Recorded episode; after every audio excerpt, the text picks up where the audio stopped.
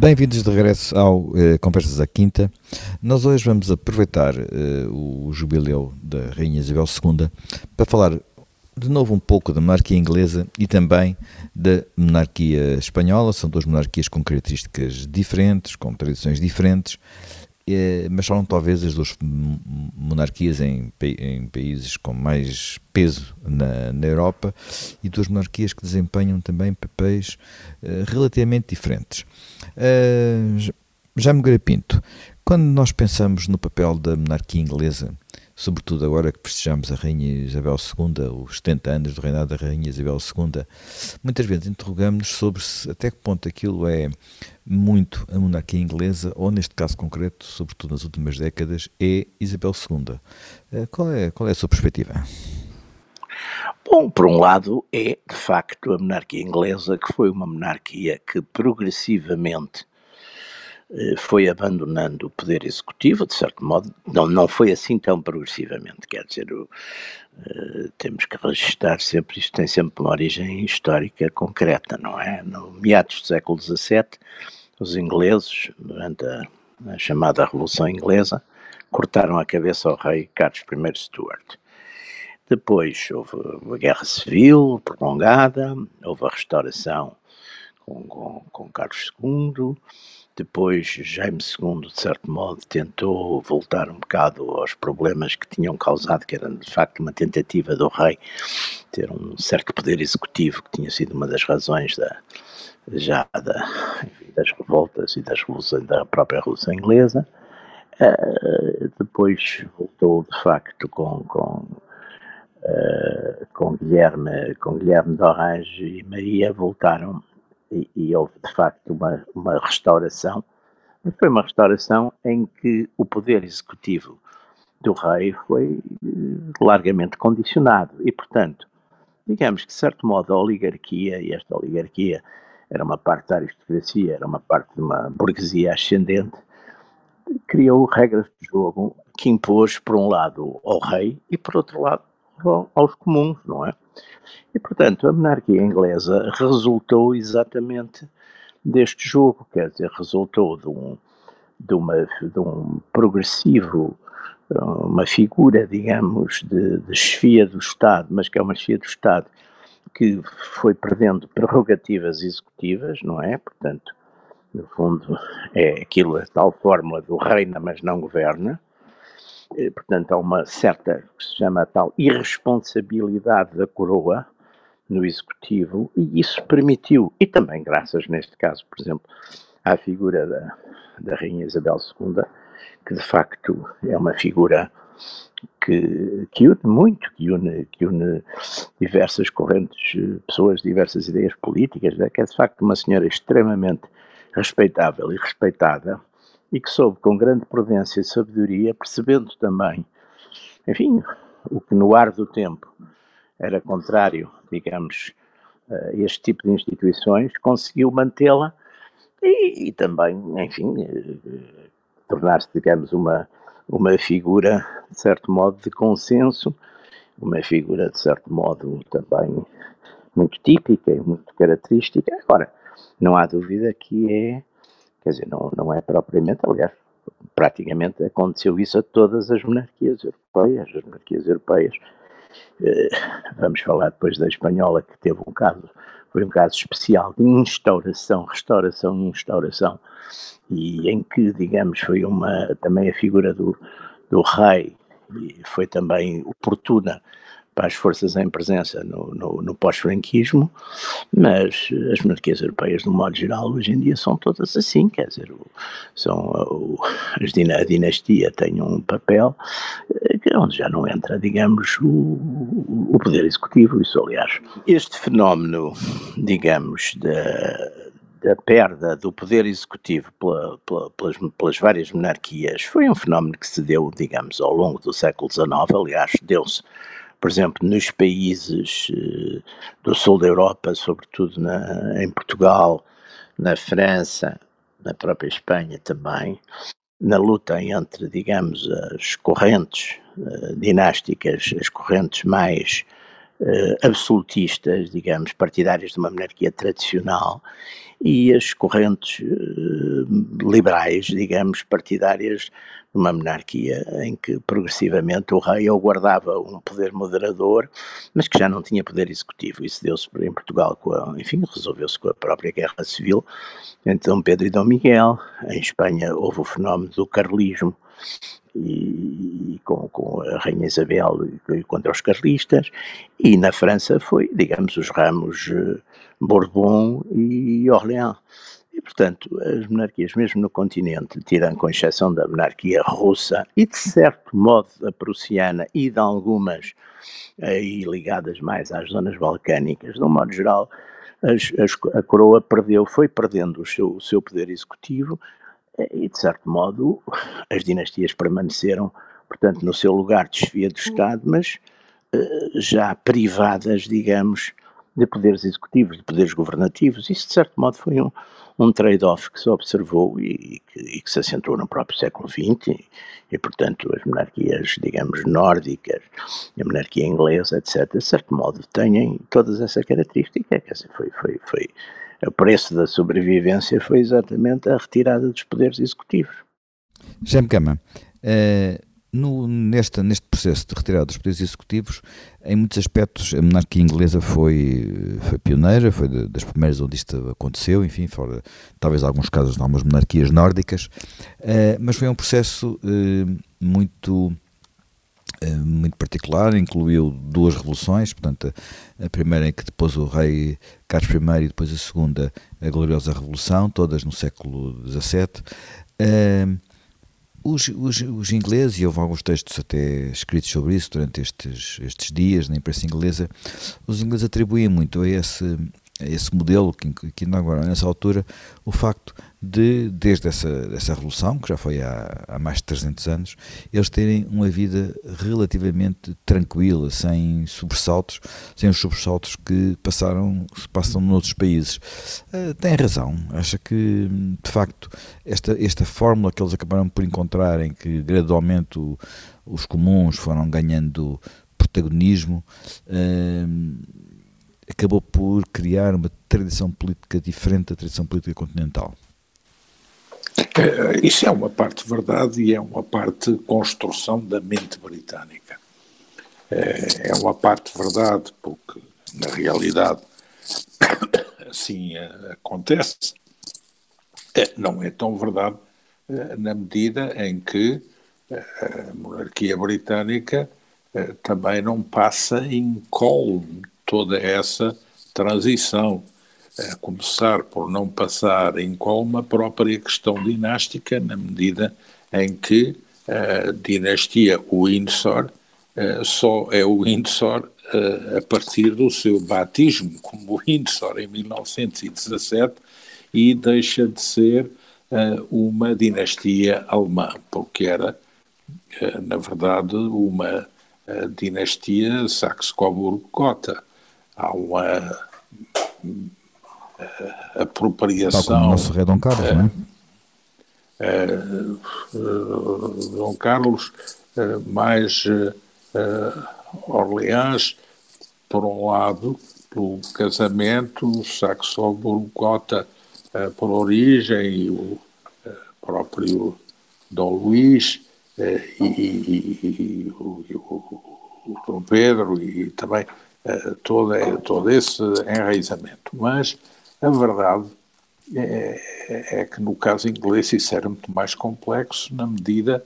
em que uh, tudo uh, põe em causa a postura internacional da Inglaterra na Primeira Guerra Mundial, a relação com a Alemanha, os próprios Battenberg, Mountbatten, Bom, há, há, primeiro um problema da dinastia, que é resolvido por Jorge V eh, com grande mestria, ao inventar a Casa do Windsor. Eh, depois,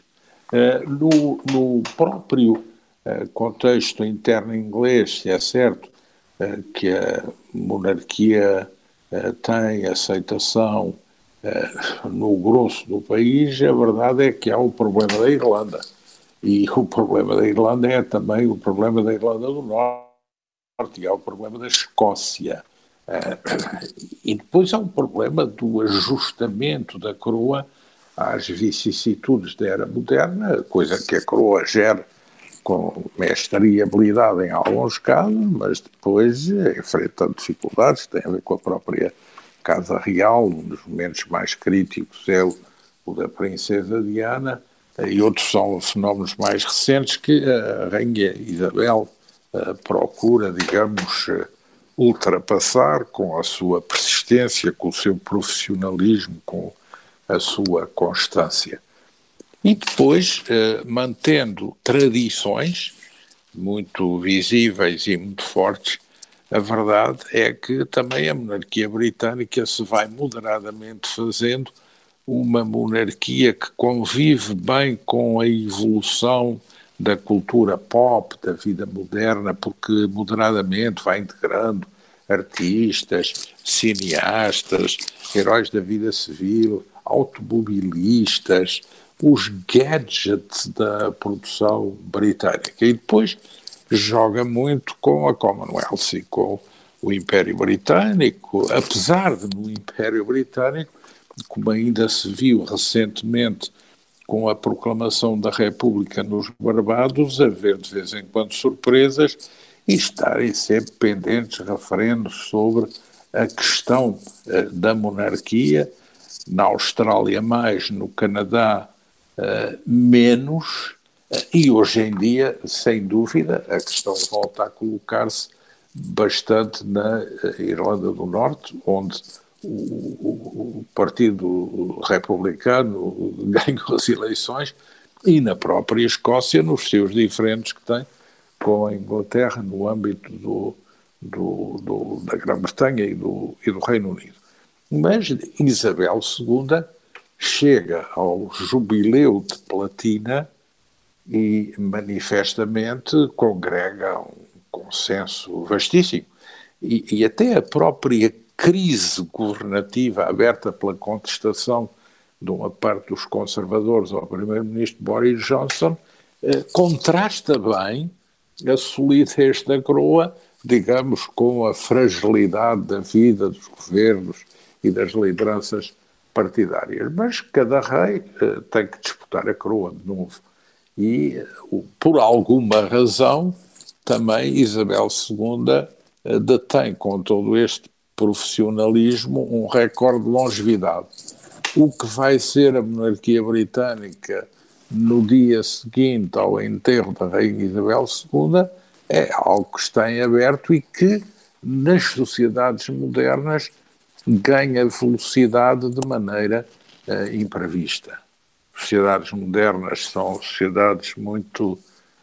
tendentes a um igualitarismo pragmático, a uma desvalorização dos símbolos e das hierarquias, a um eh, basismo eh, congénito e, portanto, eh, tudo o que é o discurso anti-elites eh, não se aplica só, digamos, às formações políticas tradicionais, tem também um campo de desenvolvimento em relação aos símbolos do Estado às coroas, às realezas, às famílias reais, ao desempenho da função real. E isso é algo que está sempre em aberto e é algo que paira sempre sobre as cabeças reais. As cabeças reais agora já não têm o pavor da guilhotina, aberto pela radicalidade da Revolução Francesa, mas têm sempre que ter em atenção o que é essa guilhotina rotina da opinião pública média, uh, reeducada por um igualitarismo populista uh, das redes sociais, da desconstrução permanente em relação a tudo o que é mais hierarquizado, que aponta mais para um segmento de autoridade e hierarquização de valores. E, portanto, isso está sempre em aberto, paira sempre apesar daqueles momentos felizes como foram os do jubileu de Isabel II, está em aberto tudo o que vai ser o início uh, do reinado de Carlos. E aí, novamente, todas estas questões voltam à estaca zero. Carlos não parte automaticamente do jubileu de Isabel II, vai ter que construir o seu reinado, que começa tão tarde, eh, precisamente porque a mãe eh, não abdica da coroa enquanto for viva. Já, já, já me Pinto, eh, e devia abdicar? Não, penso que não. Penso que não, que não faz sentido, quer dizer, as abdicações, nós, nós, enfim, temos alguns casos históricos de abdicações, as abdicações são interrupções, a não ser que houvesse, digamos, uma razão de ordem de saúde, de perturbação grave. Uh, acho que não, porque a figura da, da, da, rainha é de facto uma figura completamente uh, incontroversa, neste momento, enfim, que, que, que, é um momento complexo da história da Inglaterra e da história da Europa, uh, acho que seria uma perturbação relativamente inútil, porque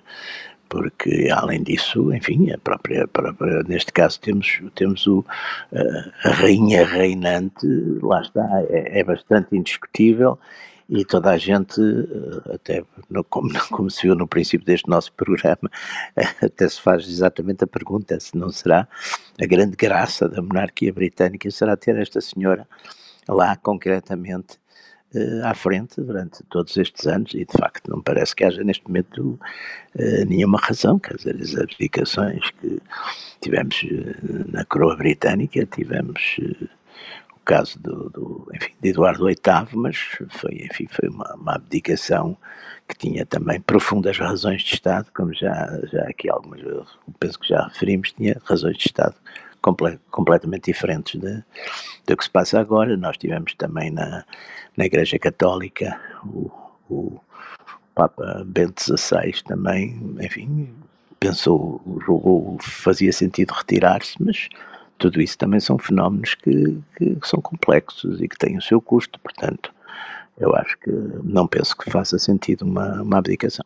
Eh, Jaime Gama, estávamos a falar muito da monarquia inglesa, mas ela contrasta eh, bastante com a monarquia espanhola. A monarquia espanhola teve uma vida mais eh, uma vida mais agitada, digamos assim, nos últimos séculos, com uh, guerras civis, com lutas pela sucessão e inclusivamente com o interreg, com vários momentos em que houve república, e inclusivamente com, digamos, o processo que acabaria por ser decisivo para o prestígio da monarquia, que foi o, processo da sucessão de Franco. No entanto, nós estamos, a monarquia espanhola, talvez por isso mesmo, ou talvez pelas características dos seus membros, não está a passar dias tão fáceis e tão gloriosos, digamos assim, como a monarquia inglesa. Uh, como é que vê? A monarquia em Espanha, até se calhar faria mais falta do que a monarquia inglesa, porque é um símbolo de unidade nacional uh, num país onde eles faltam muito. Uh, o caso inglês é um bocadinho diferente, não é? O caso britânico. Bom, a monarquia em Espanha pode perguntar-se quando é que começa, se há uma monarquia verdadeiramente no território eh, com os reis visigodos, ou só depois com os reis católicos em 1474, ou se há coroas que se juntam, eh, aí há uma problemática muito complexa, mas eh, na verdade depois da Guerra da Sucessão Espanhola, com o triunfo dos Bourbons Anjou sobre os Áustrias, portanto desde 1700, eh, a dinastia eh, Bourbon-Anjou, com interrupções, quer pela Casa Bonaparte, quer pela Casa de Saboia, quer pela República, quer pela regência, o intermédio franquista, e depois há uma instauração e restauração da monarquia, e há uma legitimação popular da monarquia que é feita através do, da ratificação da Constituição espanhola, aprovada pelas Cortes, eh, a ratificação feita em 78 por referendo, e que é um referendo que também abrange a parte da Constituição, que é o título segundo, que abarca todas as questões relacionadas com a coroa. Portanto, pode-se considerar que a monarquia espanhola é restabelecida uh, pela evolução e pela abertura democrática e é referendada popularmente ao ser referendado uh, o conjunto da, da Constituição espanhola.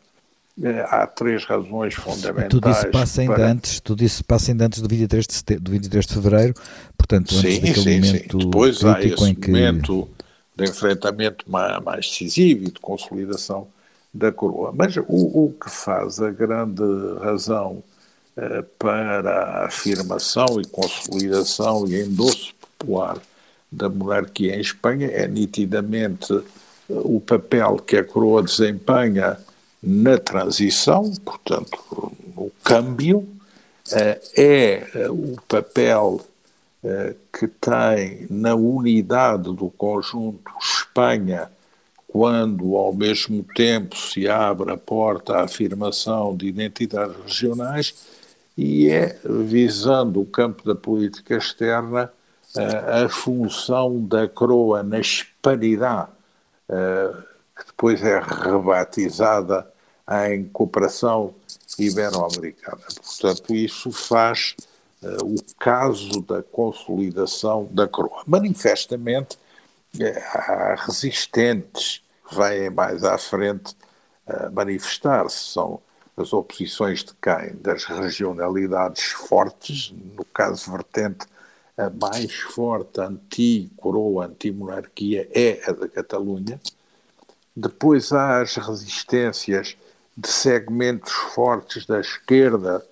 que se vinculam aos ideais da República Espanhola, e, e depois há também segmentos da extrema-direita que são anti-monárquicos, porque acham que Juan Carlos, digamos, atraiçoou o desidrato eh, para que tinha sido instaurado rei ao consentir a ruptura com o franquismo e a abertura. E, eh, digamos, esses segmentos são segmentos que de uma forma ou outra se afirmam. Depois, naturalmente, há uma consolidação grande em torno da função real e da conservação da ideia de monarquia, porque a monarquia é uma monarquia parlamentar, é uma monarquia constitucional, é uma monarquia democrática, e o rei atual, Felipe VI, endossou um programa de modernização da monarquia e da coroa espanhola, eh, procurando ajustá-la à maneira de ser e aos desideratos da sociedade espanhola do século XXI. Portanto, uma monarquia mais transparente, eh, mais prestadora de contas, eh, mais eh, sintonizada com eh, a Espanha média do que com a noção de privilégio, eh, ou outra forma qualquer que tipifique essa figura negativa de elite ou de distinção por privilégio. Portanto, eh, esse programa mais espartano, mais enxuto eh, de Felipe VI é o que tem permitido vencer esta crise com o que foi a abdicação do pai. E esta crise, por outro lado, que é que resulta de uma erosão permanente da ideia monárquica nas sociedades igualitárias e uh, anti-elitistas e, e, populistas, se se quiser, da vida presente. E, portanto, há aí um jogo esse jogo é endossado politicamente, uh, no caso da Espanha, basicamente pelo PP e pelo PSOE, e também pelo Vox, que neste caso não opta pela leitura da extrema-direita radical falangista, tem uma outra leitura sobre o papel da coroa. Eh, partidos como o Podemos não fazem outra coisa senão criticar a ideia monárquica e pretender caricaturizar o PSOE como um partido suporte da coroa para comer eleitorado ao PSOE, a antiga esquerda unida segue o mesmo caminho. Dos uh, independentistas, a ERC é o mais agressivo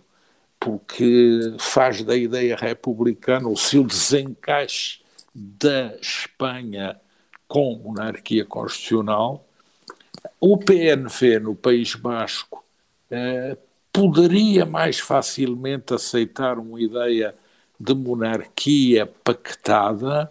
Eh, o Bloco Nacionalista Galego também é muito anti-coroa e anti-monárquico. Portanto, há aqui os fatores centrífugos,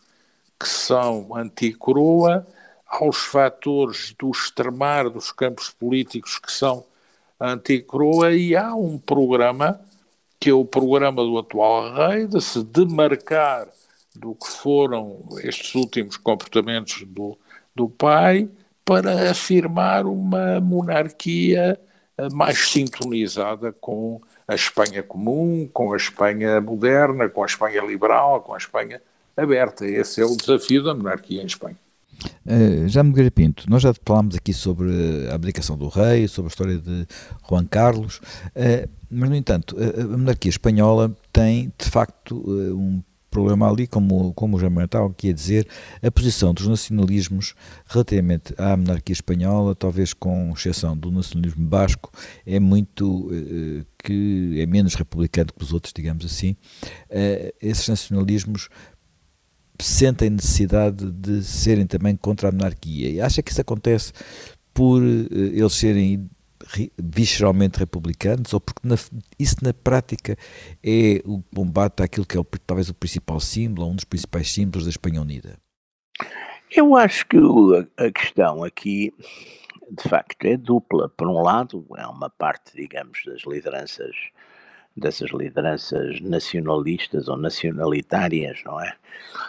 Que, que têm, de facto, sentimentos republicanos fortes, não é? Uma parte, digamos, mais, mais à esquerda, digamos assim, que têm também esses sentimentos republicanos. Mas, por outro lado, também temos que entender que aqueles que defendem uma independência, digamos, portanto, uma saída, digamos, do conjunto espanhol do Reino de Espanha, eh, também não queiram o rei de Espanha, quer dizer, poder-se-ia pensar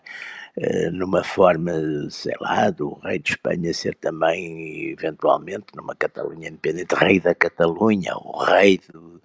do País Vasco, o rei da Galiza, o rei, portanto, de algumas dessas áreas que, que de certo modo têm sentimentos. A coroa espanhola, a coroa espanhola resulta de uma unificação, não é? Portanto, a coroa espanhola, é... exatamente, resultou de uma unificação e os reis católicos, o Fernando era de Aragão e, e, e,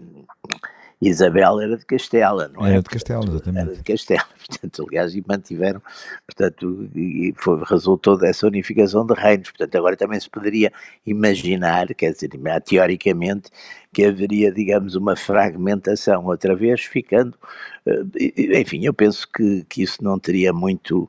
eh, a ver. É claro que, já falamos há pouco nisso, é, é claro que aqui também a, a coroa e a monarquia teve uma grande vantagem, digamos, da situação de transição, porque na época, por um lado, digamos, o franquismo, os franquistas viram na coroa, que de certo modo também era instaurada por Franco, e Franco a partir da morte de, do, do, de Carreiro, do almirante Carreiro Blanco não tinha ilusões de que o, o, que fica não ficava nada como ele dizia, tudo atado e bem atado, sabia perfeitamente que o que vinha a seguir seriam, normalmente seriam, acabaria por ser um modelo democrático. Mas, apesar de tudo, preferiu deixar a coroa do que deixar um vazio, como, como por exemplo em Portugal, se deu com, com, com, com Salazar, que de facto criou um regime que só funcionava com ele e, e pronto, e deixou as coisas como, como, como deixou. Uh, Franco, de facto, apesar de tudo, preferiu uma estabilidade que já teria muito pouco, não teria muito a ver com o seu com o seu regime autoritário, não é, e centralista, mas preferiu, preferiu essa, essa estabilidade. E, portanto, durante a grande vantagem da, da, da, coroa espanhola foi que exatamente foi, por um lado, para os franquistas, foi uma espécie de defesa ou de garantia de, de, de continuidade contra a ruptura, e para a esquerda, que tinha muito medo de uma intervenção militar, foi também, digamos, como se viu, aliás, no, no exatamente, estávamos um bocadinho a falar do, do 23 de, de fevereiro, eh, foi exatamente aí, quer dizer, aliás, enfim, dentro de uma conspiração em que eu penso que de início a coroa também entrou, quer dizer, vamos lá ver. A coroa também entrou e houve ali uma mudança houve uma mudança ali de, de planos, e há, há, muita literatura sobre isso, mas houve ali uma mudança de planos e, portanto, aí, de certo modo, houve uma consagração do, do, do rei como salvador da,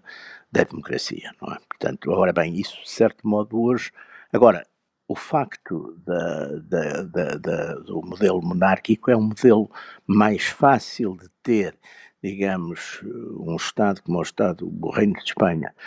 o Estado espanhol, que é constituído por, de facto, várias nações, chamemos-lhe assim, é, é, mais fácil manter-se em monarquia do que, do que em república. Isso, sem dúvida que, digamos, para o nacionalismo espanhol é mais conveniente ter uma monarquia do que ter uma república. A monarquia, apesar de tudo, defende melhor uma unidade da Espanha do que um modelo republicano. Uh, já me gama, o que é que este, esta monarquia espanhola, que está mais atrapalhada, digamos assim, que a inglesa, poderia aprender com, com, com a monarquia de, com Isabel II, até mesmo com o processo de sucessão para o seu filho? Uh, o que é que o Príncipe Carlos, o que é que poderia, o que é, o que, é que há aqui, além da habilidade, talvez, na, na gestão da agenda mediática, que poderia ser aprendido pela monarquia espanhola? É, eu aí acho, olha que isso é presente em muitos analistas ingleses, que a aprendizagem pode ser recíproca. Ah, sim, porque, ao contrário. Eh, digamos, se há coisas que podem inspirar a monarquia espanhola a olhar pela Inglaterra, mas a circunstância da monarquia inglesa estar muito instalada não faz retirar muitos ensinamentos para uh, enfrentar situações mais precárias. Uh, e, e, portanto, aí o, o, que está a ser feito por Felipe VI não é completamente inspirado na monarquia britânica, é objeto de um tratamento próprio da questão como gerir o símbolo real do que uma mimesis em relação ao que se passa em Londres. Talvez eh, olhem bastante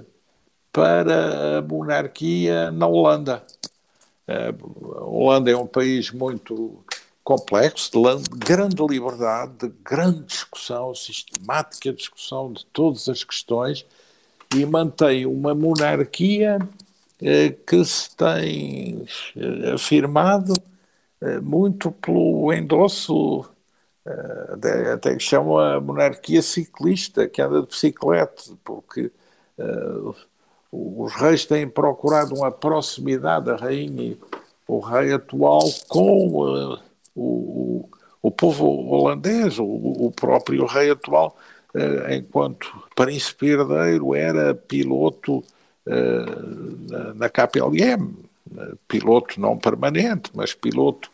eventual e era encontrado frequentemente fazer a sua vida normal. Portanto, num, num país eh, em que a imprensa popular deixou de sintonizar permanentemente com as cabeças reais, sustentar essa legitimidade não tem sido fácil e é um, é um bom exemplo. Porque se nós virmos no, no resto da Europa,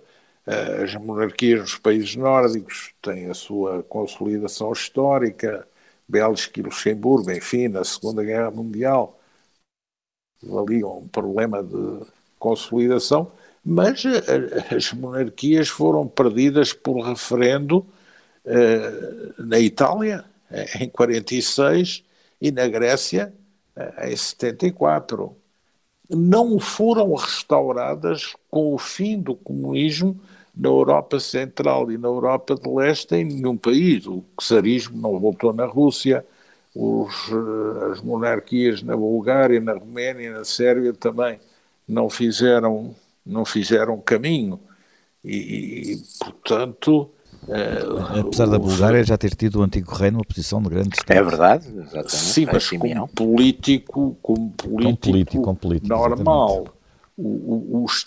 descendentes do imperador da Áustria também uh, foi deputado ao Parlamento Europeu, foi pela CDU alemã. E um, um eurodeputado muito, muito respeitado. Sim, uh, mas isso é um bocado diferente do regresso da, da coroa na própria Alemanha, desde a queda do, do, do, do imperador, eh, não só na República, na, na, República de Weimar, no fim da Primeira Guerra Mundial, eh, o próprio hitlerismo não recuperou o imperador e, e, depois a transição para um sistema democrático não foi recuperar eh, a configuração monárquica. Isso também diz alguma coisa. Agora, digamos, o único país. Diz, diz muito sobre a tradição, mais do que sobre a vontade Sim. política, não é? Mas, Sim. enfim, seria tema para outro, quase para outro programa. Mas o, o, no caso eh, de Espanha, estamos perante o único caso em que há um regresso da monarquia com endosso democrático, se se quiser. Eh, nos outros países houve eh, uma queda e uma não recuperação. Eh, portanto, há aqui estas nuances que é, é preciso ter em conta, e no, no próprio caso português também. Uh, a queda da monarquia uh, é algo que se opera em 1910, mas não é objeto de recuperação nem de restauração no período salazarista e não é algo que tenha vindo a estar depois na ordem do dia, quando da introdução de um regime democrático. É, é, é, as monarquias, quando quando se perde a noção do regime monárquico, a sua reposição é muito difícil ou claro. muito escassa. Por outro lado, no caso inglês, a circunstância de haver um longo reinado e de haver uma instituição bastante sólida eh, não significa que não haja também riscos para o futuro, que não haja questionação. Por exemplo, no caso da Espanha, esqueci-me, eh, uma, paradoxalmente, uma das razões que figura um pouco em abono da monarquia espanhola é também uh, o que isso exerce influência sobre Marrocos. Mas, ao mesmo tempo, há a perda da influência da ideia monárquica uh, perante os novos populismos hispano-americanos. Uh, o México. O México é um dos principais pivôs hoje, com a liderança do atual presidente, da erosão da monarquia em Espanha como fator consciente para a ilusão da influência de Espanha na América Latina. E, e, portanto, isso é também um vetor com o qual não contava a monarquia espanhola na sua gestão de fontes potenciais de desestabilização. Isso é também um fenómeno a ter em conta. Portanto, é, é, para as próprias monarquias, o mundo muda, é, é, é difícil lidar com a nova situação, mas a definição de estratégias da coroa para enfrentar, num sentido positivo, e criar empatia com a sociedade moderna, tem, em muitos casos, exemplos de triunfo eh, notável. Desde o caso da Holanda, país onde a ideia monárquica podia ser facilmente posta em causa e que tem um caso de gestão de sucesso, passando agora com esta nova, com esta monarquia 2 Bourbon roncarlista, filipista em Espanha e, e, vamos aguardar Carlos como o futuro rei de Inglaterra para ver também qual vai ser eh, Se o mantém a honra do convento da instituição e da aceitabilidade da instituição e desse mandato que é um mandato vital para a coroa britânica. Bem, eh, nós terminamos o nosso tempo, terminamos mais um Conversas à Quinta. Eh, regressaremos dentro de uma semana com um novo tema.